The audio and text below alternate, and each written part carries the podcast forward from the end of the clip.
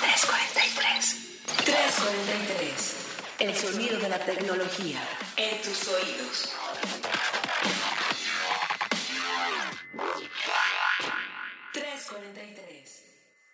Bienvenidos una vez más a esta edición de 343, el sonido de la tecnología hasta tus oídos. Qué gusto estar con ustedes otra vez, por escuchas. Mi nombre es Gabriela Chávez, editora de tecnología de Grupo Expansión y como siempre, y estrenando formato, eh, estamos ahora toda la familia Tecno en esta mesa, pero déjenme presentarlos uno por uno.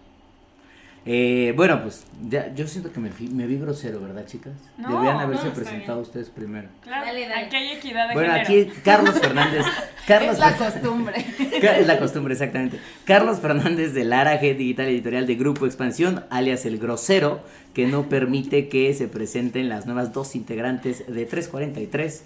Eh, a ver si vayan, chicas. Erendira Reyes, a mí me encuentran en Twitter como Eresina Eresina y bueno, como siempre, un gusto. Y yo soy Montserrat Valle, igual reportera de acá de tecnología. Y me encuentran en Twitter como arroba mon-valle. Perfecto, pues bueno, como ya saben, si no han escuchado, como bien decía Gaby, desde la semana pasadita estamos integrando este nuevo formato de manera oficial porque Eren y Mon ya habían estado en dos programas anteriores, es, decir, ya llevamos cuatro programas con toda la familia Tecno e incluso un pilón extra que fue Nat durante el CES. Este, y la gran realidad es que, bueno, esto ya se formaliza, ya estamos ahora sí todos juntos aquí sentaditos y vamos a estar cada semana compartiéndole los temas más apremiantes que evidentemente ellas hacen y obviamente reportean en el mundo de la tecnología y la industria de las tecnologías de la información. Antes de comenzar, porque el programa de hoy está buenazo, este, no se les olvide, evidentemente avisos parroquiales, por favor, eh, nos pueden dejar todos sus comentarios con el hashtag 343podcast en las redes sociales de Expansión. Estamos en Twitter como Expansión MX y estamos en Facebook como Expansión. Ahí nos pueden encontrar y también estamos en Instagram como Expansión MX. Entonces nos pueden dejar comentarios, además de las redes que obviamente son personales y también ahí nos pueden dar recomendaciones, sugerencias o cualquier otra cosa que este, nos quieran hacer. Por cierto, me escribió un chico en Instagram Ajá. que justamente me decía, Charlie, oye, es que eh, recomendaste un reloj que medía el consumo de calorías, pero no dijiste eh, ni la marca ni el nombre. Cabrón, no, eso yo lo- ¿Y cuál es? eso yo lo- este, pero bueno, muy amable, muy amable el muchacho y ya pues ya me puse a investigar, le dije, tienes toda la razón, eh, este querido, pues escucha que ahorita justamente para que no se sienta que lo estoy eh, completamente ignorando, eh, vamos a ver, lo tengo por aquí, nada más quiero darle un saludote eh, a ese compañero que se llama, ay, los- me llegaron varias cosas, ah, Tony Tsuka.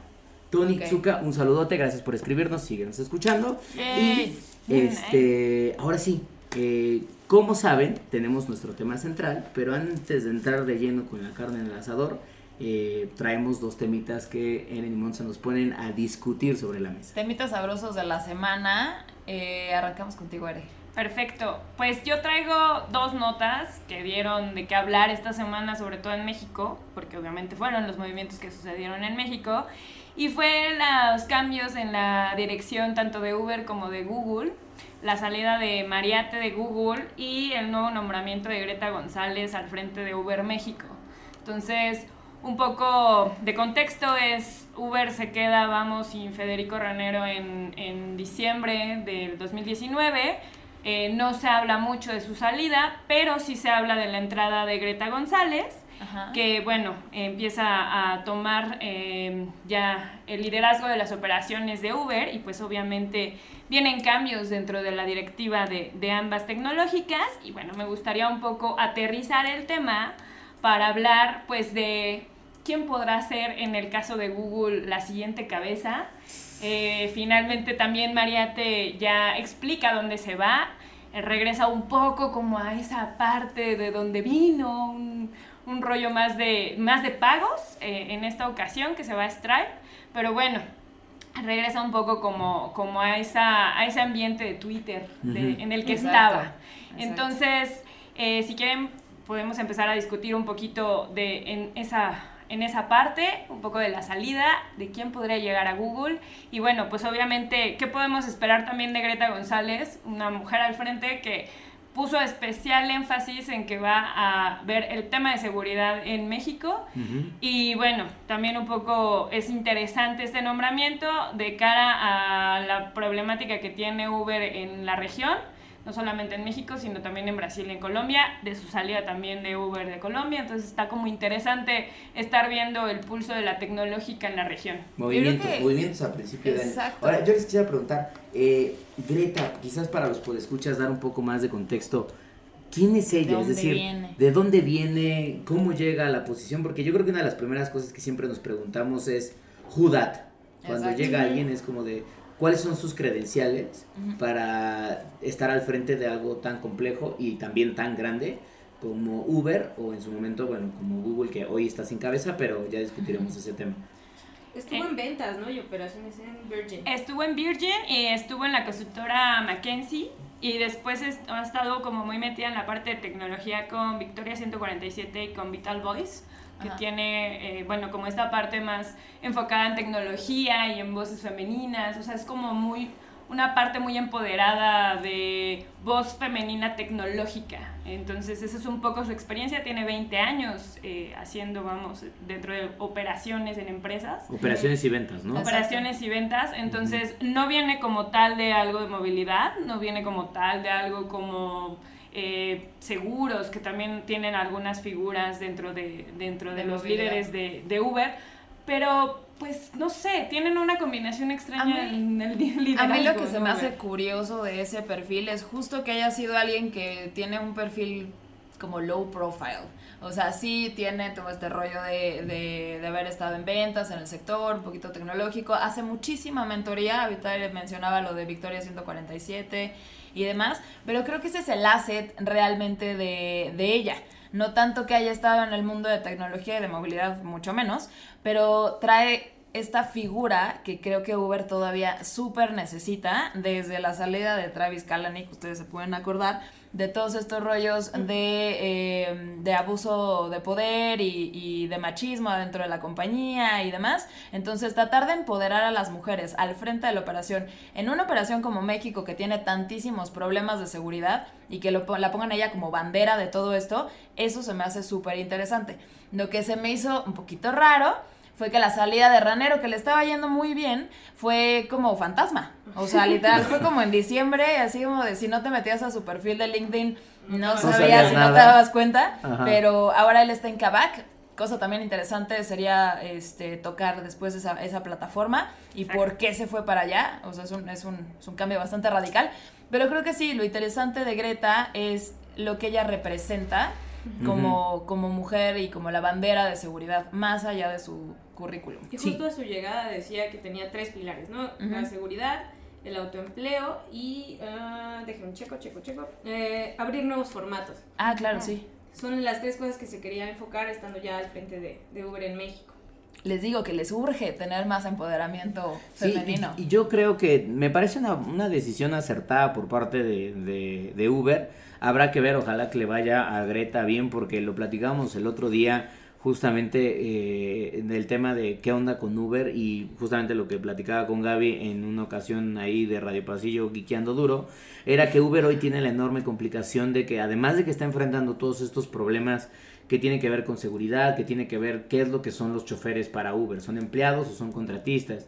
Entonces, temas de seguridad social para ellos y evidentemente también temas de lobbying a nivel gobierno, ¿no? Porque se están enfrentando contra taxis, contra gremios de taxistas o contra el gobierno mismo que los quiere eh, taxar en impuestos de diferente manera porque pues dicen, no, Uber está ganando muchísimo dinero y pues nosotros, el gobierno dice, no le estamos cobrando lo suficiente o los taxistas dicen, es injusto porque nosotros pagamos como muchas reglas. Y lo que veo de Uber, y era lo que le platicaba Gaby, es Uber sin duda alguna fue una empresa que hizo una disrupción absoluta en el mercado de movilidad. O sea, Totalmente. hay un antes, así como hay un antes y un después de, del iPhone, hay un antes y un después de, de Uber. O sea, vino a cambiar el modelo en el que los, en el que los mexicanos nos desplazamos y, toda, y en otras partes del mundo nos desplazamos en transportes privados con Es que completos ya, desconocidos. Ya que lo haces un verbo, es que. Sí, uberear, hizo o sea. Demasiado, demasiada mella en la vida. Y lo que yo le decía a Gaby, que además no necesariamente es mío, pero fue un análisis que vi de un, del, del periodista de tecnología del, del New York Times,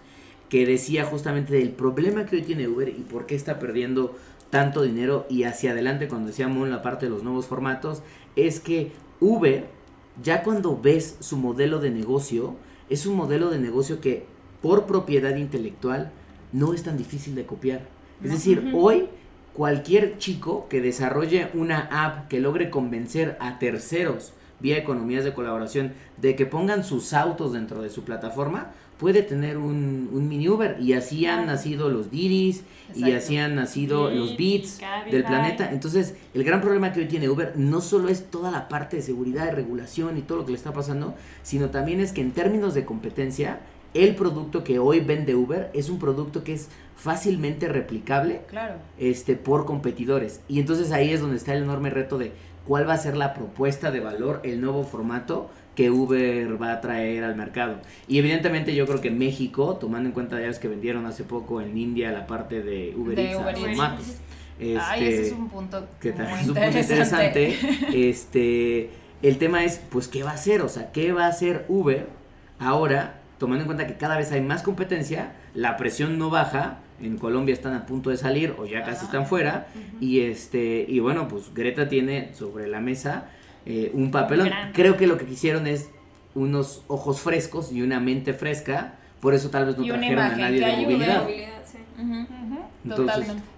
Y bueno, otra de las mujeres empoderadas, que es María Tay, que es su salida de Google. Y bueno, Google se queda de momento en la búsqueda de un nuevo talento. Eh, aún no ponen como tal la convocatoria de qué se va a necesitar para tomar este puesto. Seguramente muchos están esperando la convocatoria para, para Nuestros aplicar. podescuchas están listos para- Seguramente. para, pimpear el Para CV. Para, para Seguramente. pintar el CV, ¿no? Híjole.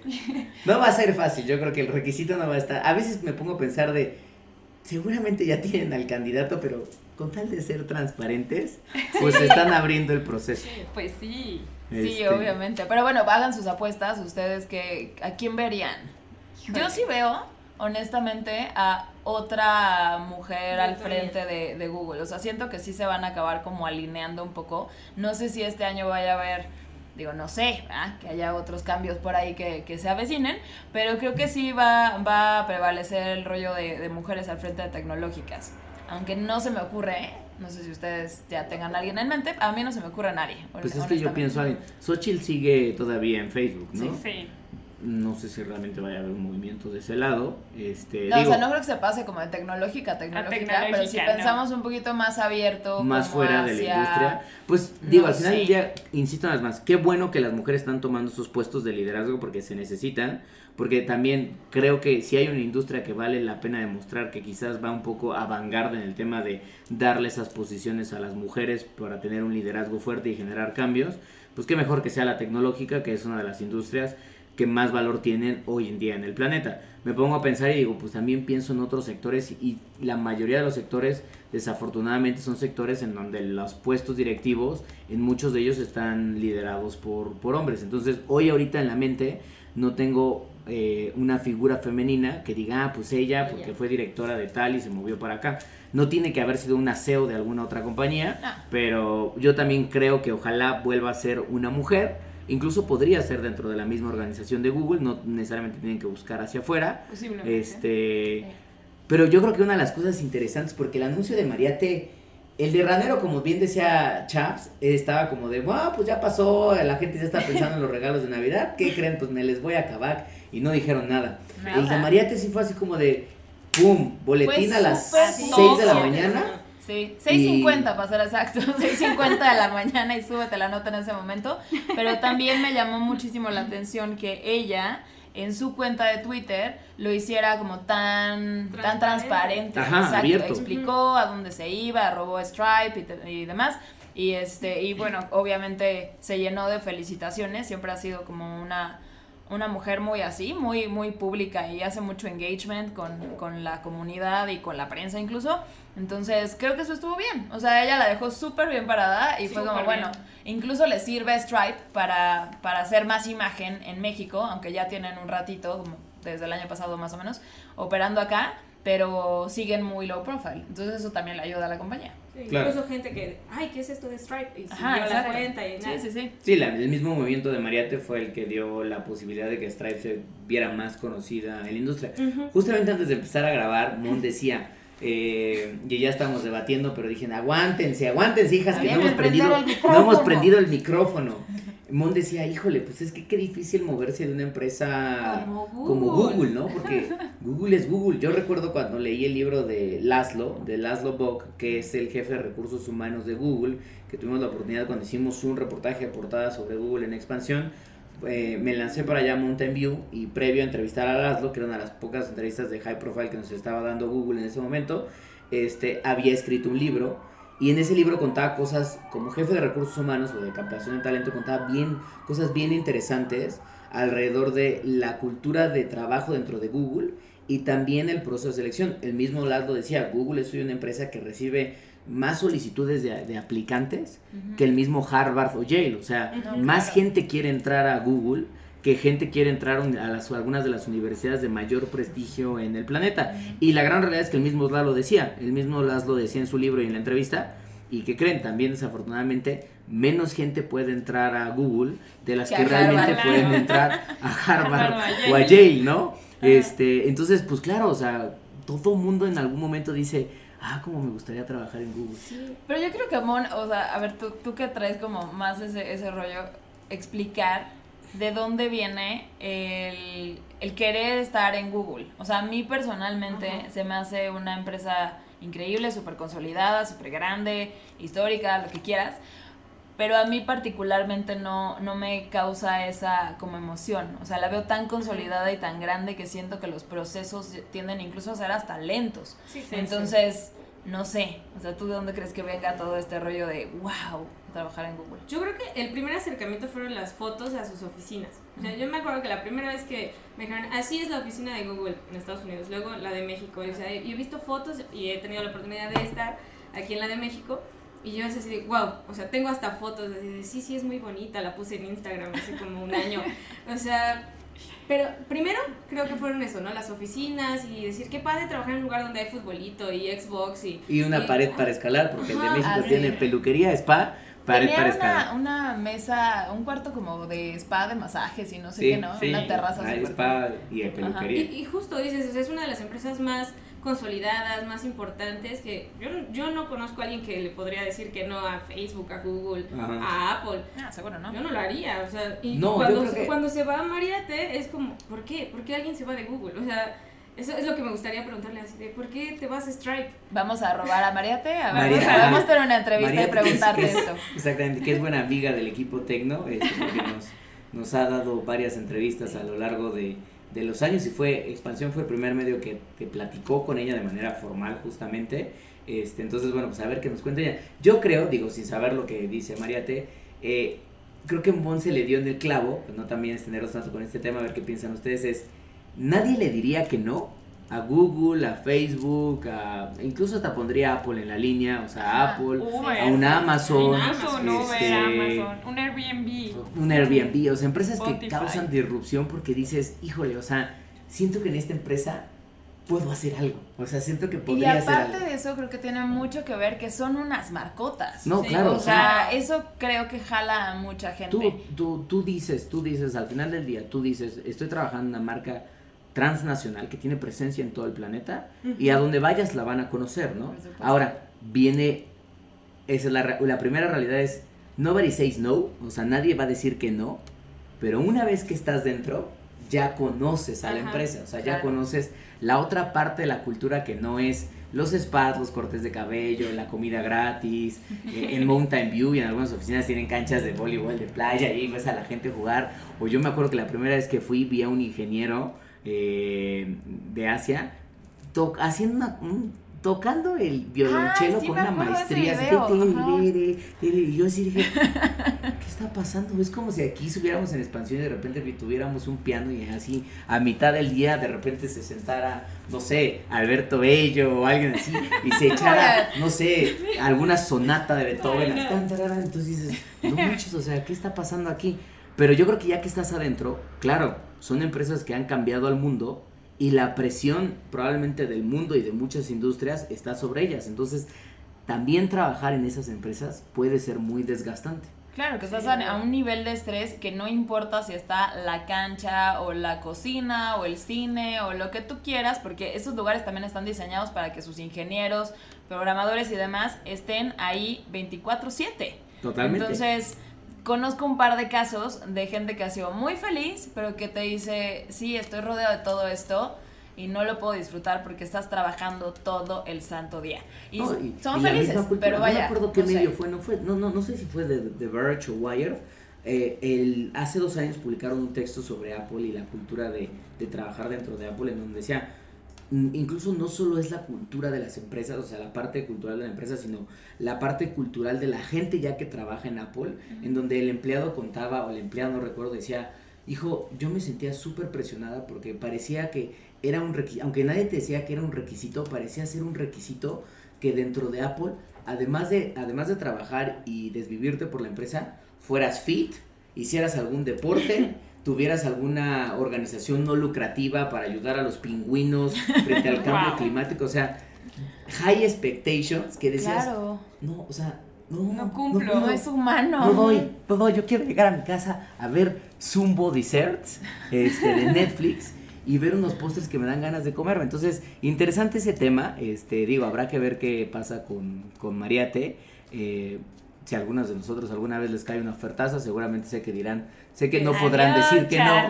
Dirán, ay, Charlie, Ya no voy a poder hacer tres para Ay, lo lamento mucho, Charlie. Pero bueno, ya nos contarán después cuando ya salgan de Google. ¿Qué crees, Charlie? Ya puedo otra vez hacer 3.43. Porque solo fui en los dos años que estuve allá tres veces al comedor. Es que Como insider. O sea, eso me recuerda perfectamente al viernes de chelas de un montón de agencias de publicidad. Ah, que es como, ok, bueno, están aquí hasta las 2 de la mañana, pero el viernes hay chelas. Exactamente. ok, gracias. El premio porque vivas ahí. Exacto pues está, interesante. Pero a ver, eh, tema de buena discusión, traer en esta semana. Mon, ¿tú qué traes? Yo tuve la oportunidad esta semana de ir a un evento de Lego Education y ahí conocí a Han Solo. No como el de Star Wars, sino Han de mano. Porque es, es un chico, se llama David Aguilar, español, tiene 20 años. Y él construyó su primera prótesis a los 9 años con puros Legos de un regalo navideño que le llegó, él tiene una enfermedad que es el síndrome de Poland, que no permite que su músculo del pectoral y del brazo se haya desarrollado correctamente. Y un día él de niño, curioseando en su regalo de Navidad, le dice a su papá, eh, oye, ¿cómo sería una prótesis de Lego? le dice, no, eso es imposible y sería carísimo, no se va a poder. Y entonces él hace una especie como de guantelete que, que, queda ahí en su brazo y es la primera vez que arma una prótesis a los 9 años.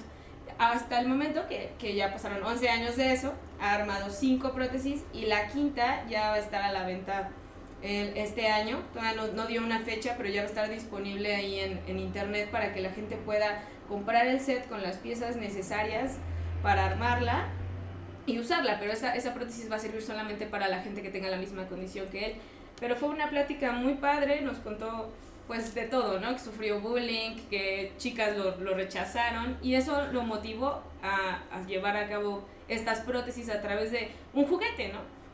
Claro, muy interesante la verdad. Está súper buena la historia, está buenísima también. Son esas historias en donde dices, gracias tecnología por existir y también como algunos cambios que van sucediendo. ¿Te dijo más o menos en cuánto iba a salir la No, todavía no tenía precio. Que, que creo que también es algo que está empezando a pasar en ese mercado que es eh, y en alguna ocasión llegamos a hacer reportajes sobre prótesis en, en, en Cubo cuando era parte de, de, Grupo Expansión. Eh, y la gran realidad es que el enorme reto que tenían ahí es de, sí, pues ya hay empresas que están haciendo prótesis biónicas, este, prótesis robóticas, pero son prótesis que pues están para los mercados de primer mundo, o sea, una Alemania, un Estados Unidos, son Canadá, son muy costosas, o sea, de cientos de miles de pesos o incluso más. Y creo que tendencias como la impresión 3D o la habilitación de la, la, impresión 3D y la, el abaratamiento masivo de componentes electrónicos, sensores, chips, cables y todo eso, están ayudando a que chicos creativos en sus garages puedan empezar a producir eh, prótesis o tecnologías de quizás no de escala, de producción de escala todavía, ahorita Ujú. Lego lo va a apoyar, pero al menos una idea de decir, oye, se puede hacer, o sea, se puede hacer y se puede hacer muy barato, y eso le da una oportunidad a millones de personas que pues han tenido que vivir en una desventaja. Claro, y también como toda esta cultura de, de makers, porque justo, o sea, más bien te quiero preguntar a Timón, eh, ¿las piezas solo se ensamblan o también lleva sensores o qué, qué más componentes tiene? Ajá, más allá de las piezas como tal, los ladrillitos de Lego, Ajá, ajá. eh, tiene una especie de ruedas, tiene cables, pero no hay sensores. O sea, su- la prótesis más avanzada. muy mecánica. Ajá, todavía es muy mecánica, y, pero ya logró agarrar objetos. O sea, la primera simplemente era fija, ¿no? Y en las, en las más nuevas, las últimas dos que se llaman MK4 y la MK5, que es la que sale este año, ya tienen hasta dedos. Y los dedos están unidos como por una especie de cablecitos en la parte exterior. Y eso ya permite el movimiento y agarrar un vaso, agarrar objetos. Sí, eh, dar mayor presionar. movilidad, ¿no? Eso es lo que iba con el, el rollo de la, de la cultura maker, que no necesitas algo que tenga tantísima tecnología, No, no, es no. algo muy mecánico, pero qué bueno que se, se, se apoya y que se, se puedan vender los kits para que más gente con la condición o con la curiosidad puedas armar las cosas y, Y yo, creo, crearlas. y yo creo que, eh, bueno, más bien hablando un poquito de lo que ya dijimos en el podcast anterior, en todo lo que tiene que ver con avances en salud, que todo lo que tiene que ver con avances en sensores, robótica, etcétera, todo muy enfocado con la parte de salud. Eh, justo estas opciones es como, ok, puedes ya cumplir con una parte tal vez de, de este proceso de sanación, ¿no? Él la usó simplemente para, vamos, compensar esa falta de, pero se va evolucionando y obviamente la robótica va avanzando, van avanzando también los programas, se pueden ir descargando más, la gente los puede tener eh, con mayor acceso y obviamente se va abaratando. Entonces Sí. justo esta parte que, que decía Charlie, en que es más para, para mercados de países ya desarrollados, pues también empieza a, a replicarse un poco más en la parte de países en desarrollo como, como México, donde obviamente las opciones y el ingenio, que además es bien sabido que en México somos muy ingeniosos, Exacto. pues obviamente te pueden dar como la apertura para tener soluciones que pues puedes tener en casa, ¿no? Sí, exacto, y cambian vidas, eso está, está padrísimo. La historia me encanta. Chequen la, la historia completa que escribió Mon en expansión.mx, diagonal tecnología. Ahí pueden verla. Las fotos también están súper cool. Sí, el nombre está, el nombre está de lujo. Sí. Y creo que hago nada de referencia para tener con este tema.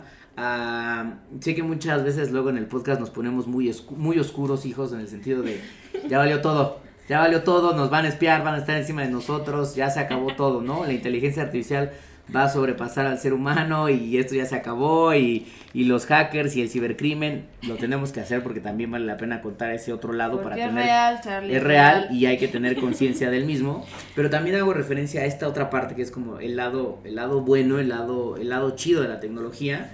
Y me hace siempre pensar mucho, y insisto una vez más, ya lo habíamos recomendado cuando hicimos el programa sobre Singularity, pero lo vuelvo a hacer. Eh, el libro de Peter Diamandis, de Abundance, The Future is Better Than You Think, este, porque justamente habla de eso. o sea, es decir, eh, antes la tecnología y las herramientas tecnológicas o de, desarrollo de muchas cosas estaban limitadas a unos cuantos. En la medida que se pongan en acceso a más personas, en la cantidad de ideas y de propuestas que lleguen al mundo van a ser práctic podrían llegar a ser prácticamente infinitas. Sí. Y probablemente la solución a uno de los problemas más complicados que hoy enfrentamos en- como humanidad tal vez esté en algún pueblito de algún país escondido y lo único que necesita ese chico es quizás tener un acceso a internet o alguna impresora 3D o a lo que sea y conforme eso vaya sucediendo empezaremos quizás a tener un futuro en donde sí nos vamos a preocupar más por la escasez, nos preocuparemos quizás por la abundancia, decir, hay un montón de recursos, hay un montón de alimentos, hay un montón, no sé, ojalá sea así, no hay un montón de agua, también tenemos todo el problema del cambio climático, pero bueno, pues al final del día también estas historias me hacen pensar de, quizás en un futuro no va a haber personas que eh, no tengan brazos o manos o pies o que sean eh, invidentes o que sean sordos. O sea, probablemente pudieron haber nacido con estas enfermedades,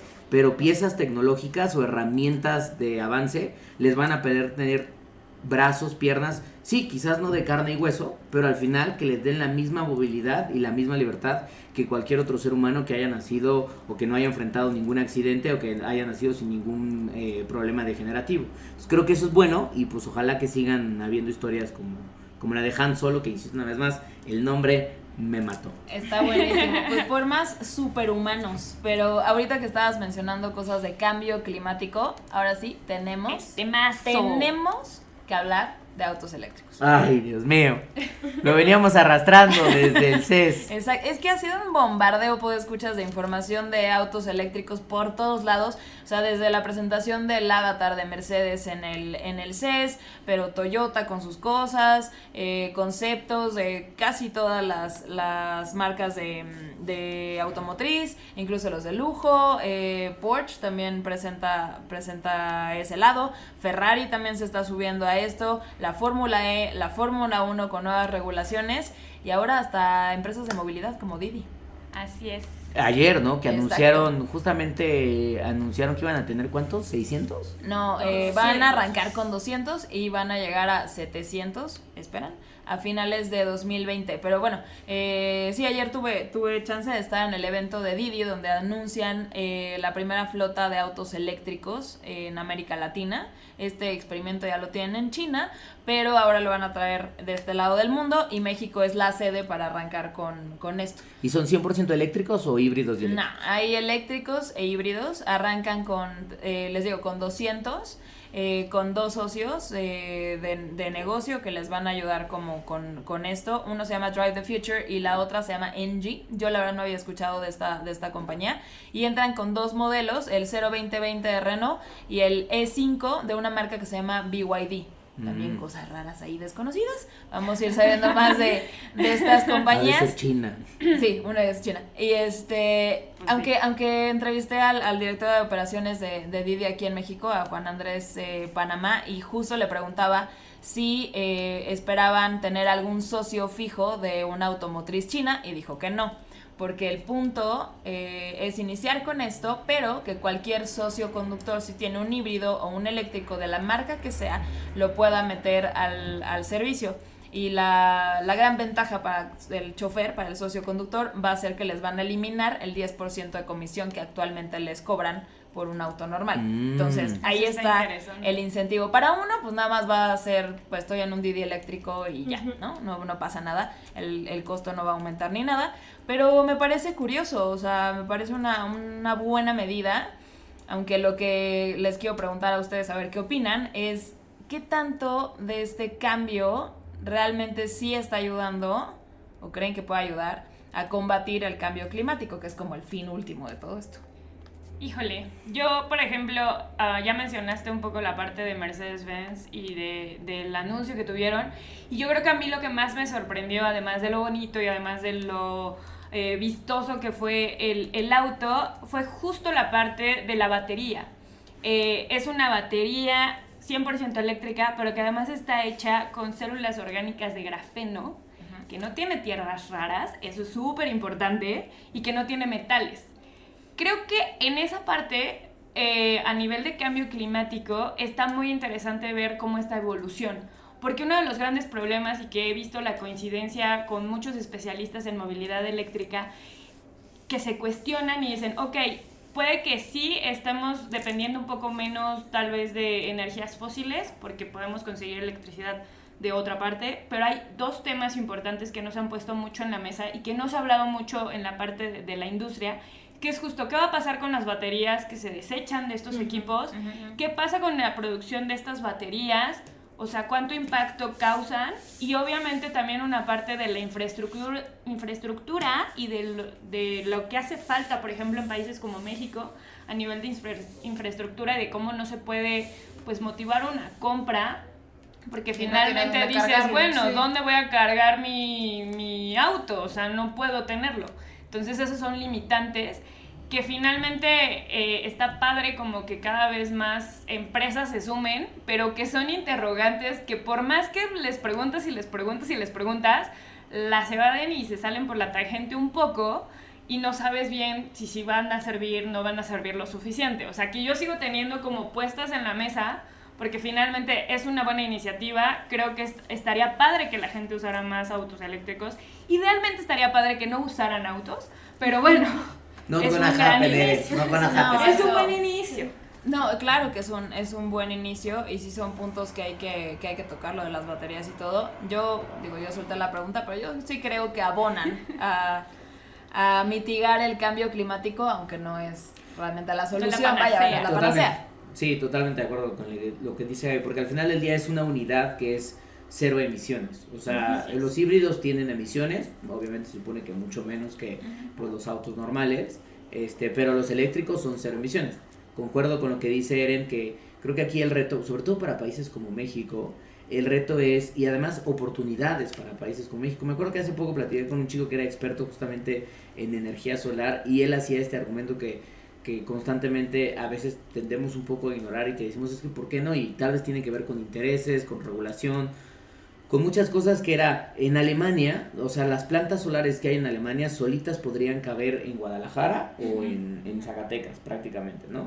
Y México tiene N cantidad de... Prácticamente creo que toda Europa puede caber en, en México. En O sea, si acomodamos los países por territorio, México es gigantesco. Y además tiene la gran ventaja de que es uno de los pocos países en el mundo que además de que tiene uno de los climas tan variados, o sea, tiene todo tipo de climas, estamos como estamos cerca del Ecuador, tenemos sol gran parte del año y tenemos Sí. muy buen sol. Entonces, claro que las plantas solares en un inicio eran súper costosas porque los paneles solares eran muy, muy caros.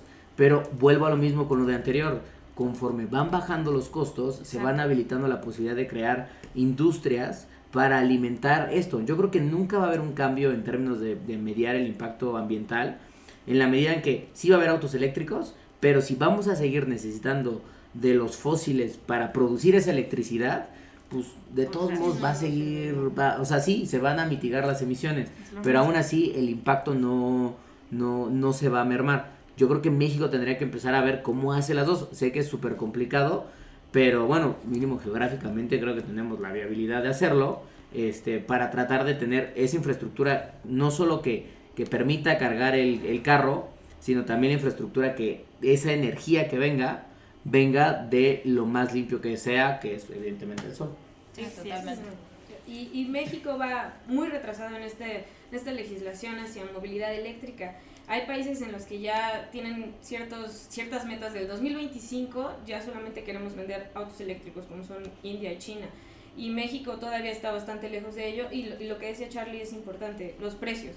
O sea, sí sabemos todas las ventajas, reducen los niveles de gases de efecto invernadero, to- toda esta parte ambiental la sabemos, pero estos coches no son económicos. Entonces eso también es un, un gran pero. Por ejemplo, el Nissan Leaf puse a buscar y empieza en un precio de venta de 696 mil pesos. Ay, barato, Si ustedes lo tienen ahí en su cartera, porfa compren uno, pero, pero neta, no, no sé, siento que es muy caro todavía. Que digo, finalmente, justo en, en el CES hubo un panel eh, de Deloitte hablando un poco de la parte de Smart Cities, de, de los retos y demás, como para la parte de eléctricos. Y justo dentro de la encuesta global de consumo, decía que el 41% de los usuarios ya están considerando como opción, o sea, pagar un poco más por tener una opción más amable con el medio ambiente. O sea, la gente sí se está haciendo consciente. Pero finalmente estamos hablando, justo, volvemos al mismo punto, un poco en la parte de países de primer mundo, que dices, bueno, voy a gastar un poco más para tal vez tener, no sé, un retorno de inversión incluso más rápido, porque finalmente si te pones a pensar, ok, esta inversión, por ejemplo, en la Ciudad de México te dice que te garantiza que no vas a pagar tenencia y no vas a tener que pagar tanto en gasolina, y el gasolina eso no te va a afectar. Tienes como ciertas ventajas que igual no están como tan obvias, pero existen. Por ejemplo, en San Francisco, si no mal recuerdo, hay una regulación en la parte de impuestos, por ejemplo, si compras un Tesla o si compras un auto eléctrico, y finalmente termina siendo muy atractivo y por eso ves tantos Teslas también como manejando ahí en, en la ciudad de San Francisco o en general en California. Pero tiene mucho que ver con los incentivos que a nivel gobierno y a nivel regulación sí, se. Exacto. está dando también a nivel de consumo, no solamente para la implementación de nuevas, de, de nuevas energías, Que eso tendría también que existir, sino también para, para la parte del consumidor final, el usuario que dice, ok, sí me conviene porque tal vez voy a invertir 600 mil pesos, pero de esos 600 mil, tal vez me va a regresar esta inversión que voy a hacer en tres años. Claro. Ah, entonces sí me conviene. Termina siendo una compra inteligente.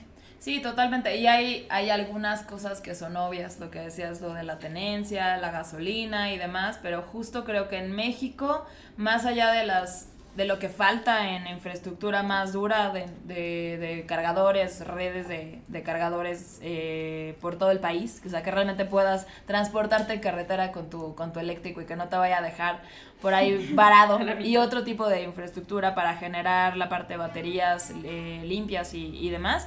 La parte del consumo creo que es uno de, las, de los incentivos que está muy trabado. E incluso se debería de acelerar el, lo que se conoce de cosas que necesitas si tienes un eléctrico o si tienes un híbrido. Por ejemplo, ahí en una plática con gente de Tesla hace, que habrá sido como un año, Un tal vez, este, estuvimos conociendo eh, cosas que deberían de, de ser más de dominio público, qué necesitas eh, con la CFE, qué trámites necesitas hacer eh, para regular el medidor de, de luz de tu Eso. casa, para poder cargar tu coche. Entonces son cosas que además, o sea, sí te vas a ahorrar la tenencia, sí vas para a ahorrar tener en incluso el voltaje que necesitas Exacto, para pero poder necesitas cargarlo. una cierta instalación para no volar la energía de tu casa si vas a cargar el coche. Para, para tener redes de carga de todos lados y que no nada más haya cargadores de Tesla en Cuernavaca.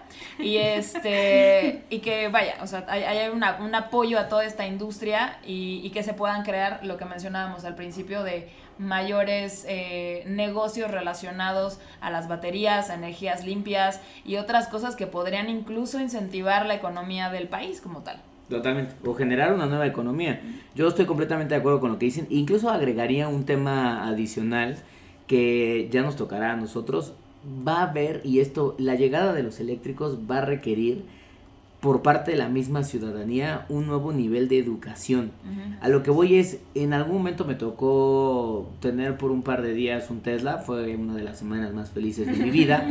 este Y después hace poco también un, un probé la iPace de, de Jaguar. Este y el, el, el tema, el, así, así, ligera la mano, muchachos, ya saben, ya saben. Claro que cada vez que iba, cada vez que cada vez que iba a algún lugar, yo creo que decían, este debe ser el chalán que viene a lavar el carro y no el, el, no el niño nuevo, porque no se ve como un white Este, pero bueno, el caso es a lo que voy es, no saben las veces que yo me topaba que tenía que cargar, o sea, que quería ir a cargar, no a lugares probablemente públicos como centros comerciales, incluso en centros comerciales me llegó a pasar, en centros comerciales, pero sobre todo en parques. Hoy el gobierno de la Ciudad de México tiene en algunos parques, en varios parques de la Ciudad de Sí, sí, hay México, varios. tiene, tiene torres de, de entrega de energía eléctrica pa- con los cargadores de los diferentes modelos que están hechos incluso creo que en alianza con, con Nissan, si no me equivoco. Con Nissan hay Este, unos y otros con Volkswagen. no, imagínate, con Nissan y Volkswagen.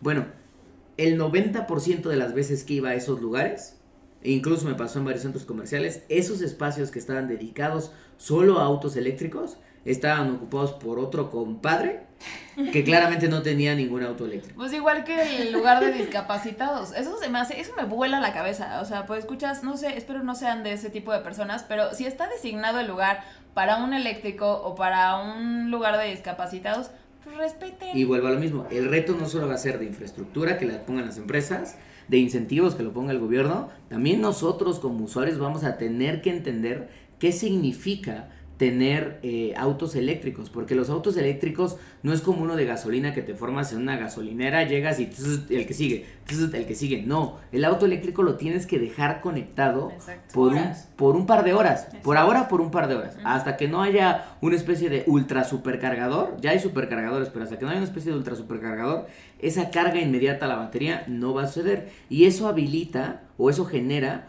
una nueva configuración en cómo entendemos eh, el vehículo y también cómo hacemos la carga. Sé que la mayoría de la gente, y, y ahí un saludo a Ricardo Blanco, porque él dirá, no, pero es que tú no estás entendiendo que el principal punto de carga es la casa. Sí, ya sabemos que va a ser la casa del usuario, pero cuando el usuario se enfrente a estas situaciones, lo mejor sería que se enfrentara en una sociedad evidentemente un poco más, más formada e informada sobre este, este tipo de, de- de nuevas tecnologías, porque si no, pues al final del día no van a, no van a prosperar. Y entonces si yo me compro un auto eléctrico, voy a sufrir muchísimo por querer utilizarlo, en vez de realmente poder decir, ah, qué bueno que están estas oportunidades para que pueda yo disfrutar mejor el carro eléctrico y de paso pongo mi granito de arena y mis varios cientos de miles de pesos este, en favor del medio ambiente. Un poco llegando igual ya para empezar a concluir, creo que una de los grandes, o sea, como de las grandes oportunidades que tienen las metrópolis mexicanas y regionales, incluso a nivel mundial, pues obviamente se está incentivando muchísimo, es justo la parte de movilidad eléctrica, pero a nivel de transporte público, que insisto, yo sé, odian el transporte público, yo, yo soy... lo amo mucho. Yo amo pues, el metro, pero- es súper Pero, bueno. pero finalmente creo que justo para un verdadero cambio ante el cambio climático, pues eh, esa es una de las grandes opciones. Sí, claro. A nivel de infraestructura, porque finalmente eso va a incentivar la infraestructura de las ciudades, va a incentivar que existan más puntos de carga para los autos particulares, va a incentivar una cultura distinta de consumo del mismo usuario, más consciente, más en torno a tengo que mejor moverme en lo público porque en lo privado pues contamino muchísimo más. O incluso, por Exacto. ejemplo, las empresas de logística, vale mucho más que las empresas de logística se muevan con camiones de carga y de transporte que sean eléctricos, porque esos generan, esos en volumen, generan más dióxido de carbono que mucho del parque vehicular privado Exacto. este que existe en el país. Entonces, por ahí también tendría que empezar ese sistema. Sí, eso es lo que realmente son, son redes de transporte masivo y puede ayudar más a reducir la huella de cambio climático. Pero bueno, yo no he tenido la experiencia de tener un híbrido o un eléctrico, honestamente. He probado un par por momentos nada más. Este, días felices con los Teslas y cosas así bien bonitas. Pero, ¿quién de esta mesa sí? Yo sí tengo un, no tengo un eléctrico, muchachos, no, todavía no llegamos a esos niveles. Este, pero tengo un Prius. Compré un Prius porque me he dado cuenta, la verdad es que short story long me prestaron, los probé, a mí no me gustaban, el diseño me parecía bastante feo, pensaba que eran como naves espaciales. Los probé, me parecieron muy cómodos, pero después me di cuenta que los híbridos, y es algo bien interesante que platicaba Eren hace rato, es sí es más caro que muchos vehículos, pero yo veo dos cosas en mi experiencia ahora que soy dueño de uno. Uno es el ahorro de gasolina viniendo hasta acá, desde donde yo vivo hacia el Grupo Expansión, que es no es un trayecto probablemente como de media hora sin tráfico, 25 minutos sin tráfico, que se llega a volver de dos horas o de hora y media con muchísimo tráfico. Este, el ahorro de gasolina para mí es súper, súper sustancial, o sea, pero muy, muy sustancial. En primer lado. Y lo otro, y eso yo creo que es una de las cosas por las cuales digo, ojalá que el gobierno o los gobiernos de las ciudades hagan más de esto, son los, son los incentivos. Es decir, el ahorro está padre porque pega directamente al bolsillo, pero los incentivos como el no pago de tenencia, como el no verificación, este, deducción de impuestos con un alto nivel, con un valor mucho más alto de lo del costo de, de cualquier otro carro, creo que incentivan mucho a la gente a decir, sí voy a gastar, pero también voy a recibir mucho a cambio para poder invertir en esto. Y eso es yo creo que en la medida de lo posible, que va a haber más gente que va a decir, ok, me va a salir 50 mil, 100 mil pesos más, o voy a tener que meterme un año más a- a- Al crédito. al crédito. Crédito.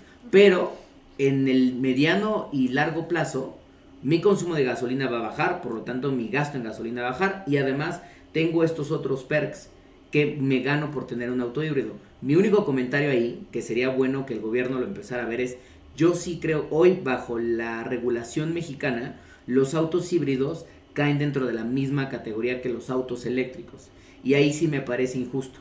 Yo creo que un auto eléctrico, si realmente queremos dar el salto y que las concesionarias incentiven a vender o hacer promociones alrededor del Leaf o del Bolt o, o de un Tesla que no van a tener promociones porque es Tesla, pero cualquier otro, este, y se masifiquen un poco más, pues entonces tendría que haber un nuevo nivel de beneficios fiscales o gubernamentales que sea para la gente que sí quiere un auto eléctrico. Y ahí yo creo que empezaríamos a ver cómo van un poco eh, creciendo la tendencia. Yo sí veo, y esta es una apuesta mía que a ver si nos escuchamos dentro de unos 10 años, queridos puede escuchar, el futuro es eléctrico. O sea, a mí no me queda duda de que la industria, y lo veo, la industria automotriz ya no creo que lo esté haciendo simplemente porque se quieren colgar una medallita.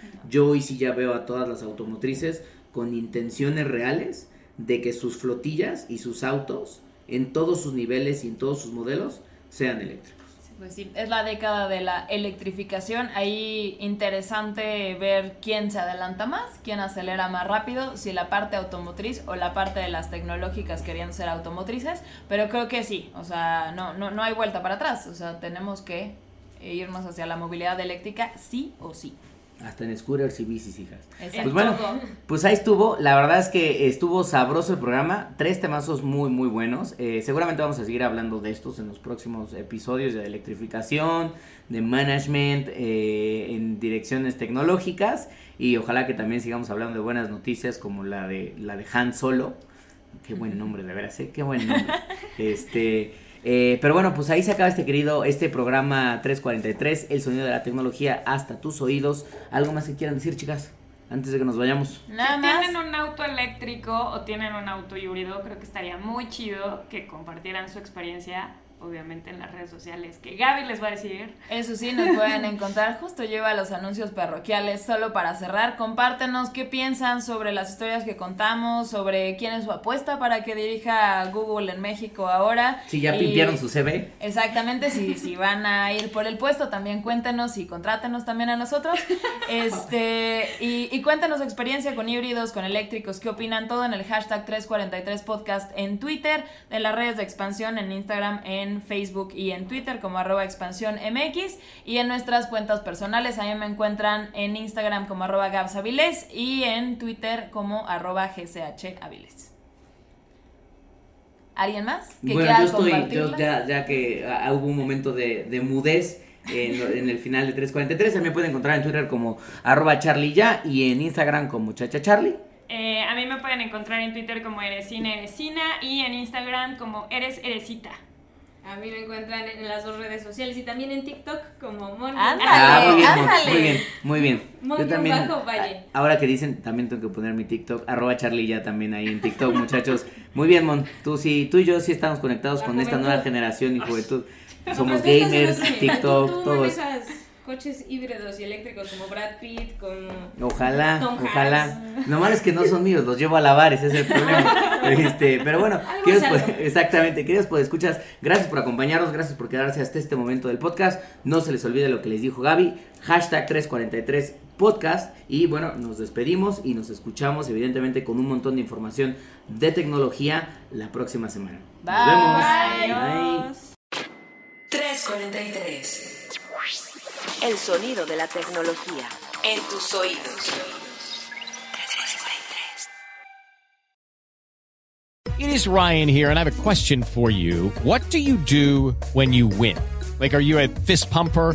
A woohooer, a hand clapper, a high fiver. I kind of like the high five, but if you want to hone in on those winning moves, check out Chumba Casino. At chumbacasino.com, choose from hundreds of social casino style games for your chance to redeem serious cash prizes. There are new game releases weekly, plus free daily bonuses. So don't wait. Start having the most fun ever at chumbacasino.com. No purchase necessary. Group. Void were prohibited by law. See terms and conditions. 18 plus.